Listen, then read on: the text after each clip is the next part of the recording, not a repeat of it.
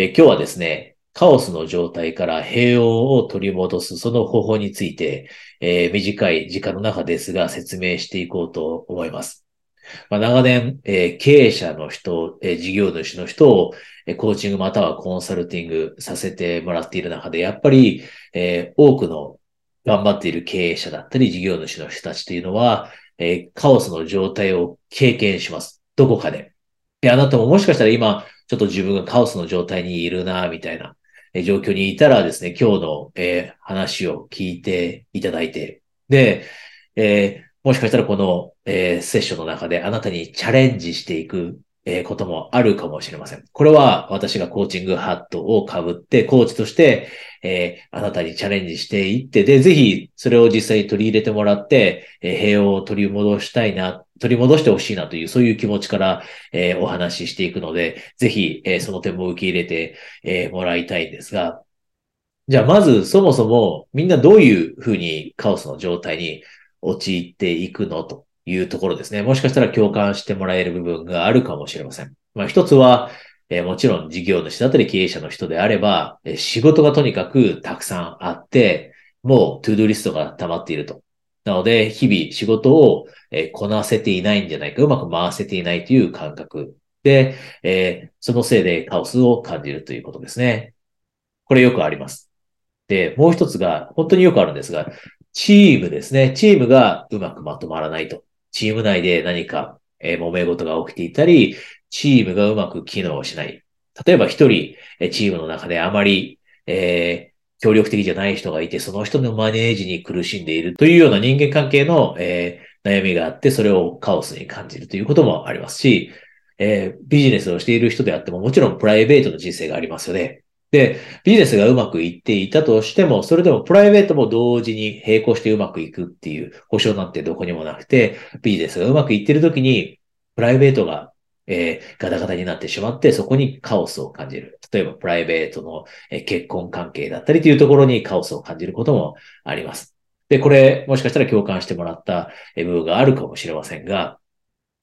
私がコーチングの中で、えーそして、まあ、コンサルティングの中で絶対にチャレンジすることはこれなんですね。スロータイムを作るということ。これをクライアントさんにチャレンジします。スロータイムを作るということ。あなたは今、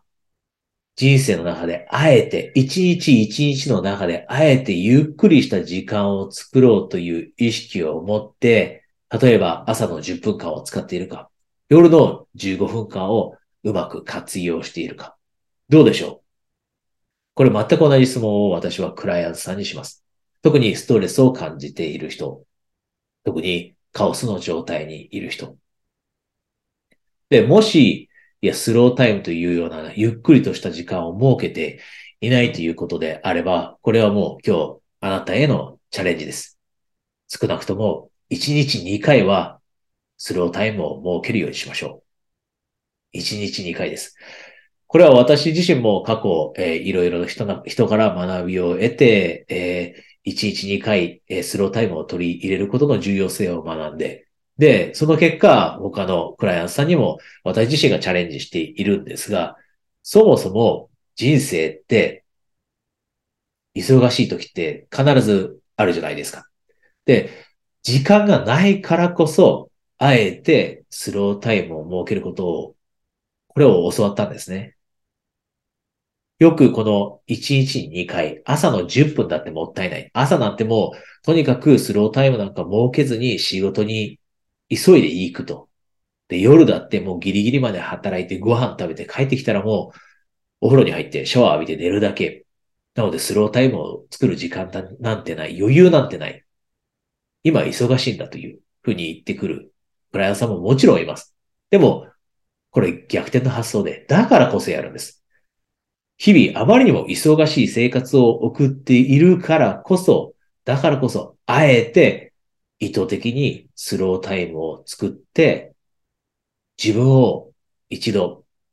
リセットさせるかのように、ゆっくりとした時間を設けて、自分の気持ちを、気分をリフレッシュさせると。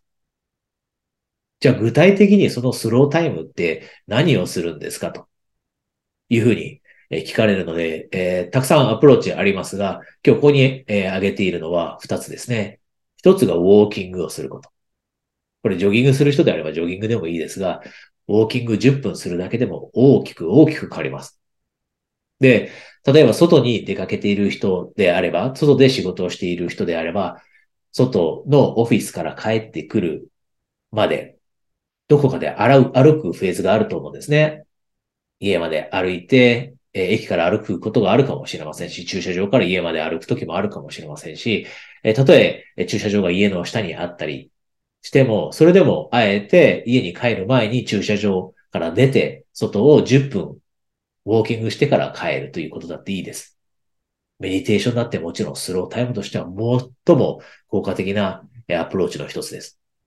で、この二つが合わなければ、例えばジャーナリングをするような時間を設けてもいいです。ゆっくりとした時間を設けて自分にもう一度エネルギーを与えられるようにするということ。で、これ、本当にいつも、えー、クライアントさんとのセッションの中で共有させてもらうメッセージですが、そもそもビジネスだって人生だって両方とも短距離走じゃないですよね。長距離走です。長い間走っていかなければいけない。ビジネスが短期目標を達成するだけでは意味がないということはもう誰もが分かっていて、長期的な視点を持ってビジネスをしなければいけない。で、長期的にビジネスをうまく活かせるためには、自分自身の経営者として事業主として自分自身のメンテナンスを日々コンスタントにやっていくことが重要になって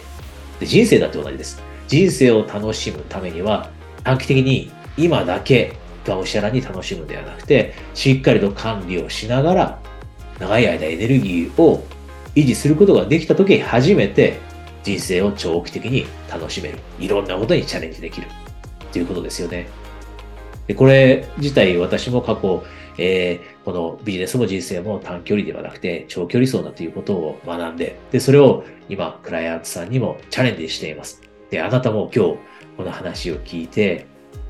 カオスの状態にいる自分、あまりにも忙しすぎる状態にいる自分がいて、このスロータイムを設けていなかったなという気づきが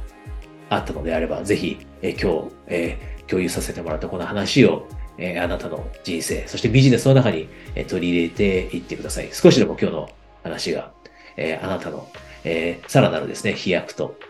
えさらなる貢献ですね、世の中への貢献に役立つと嬉しいです。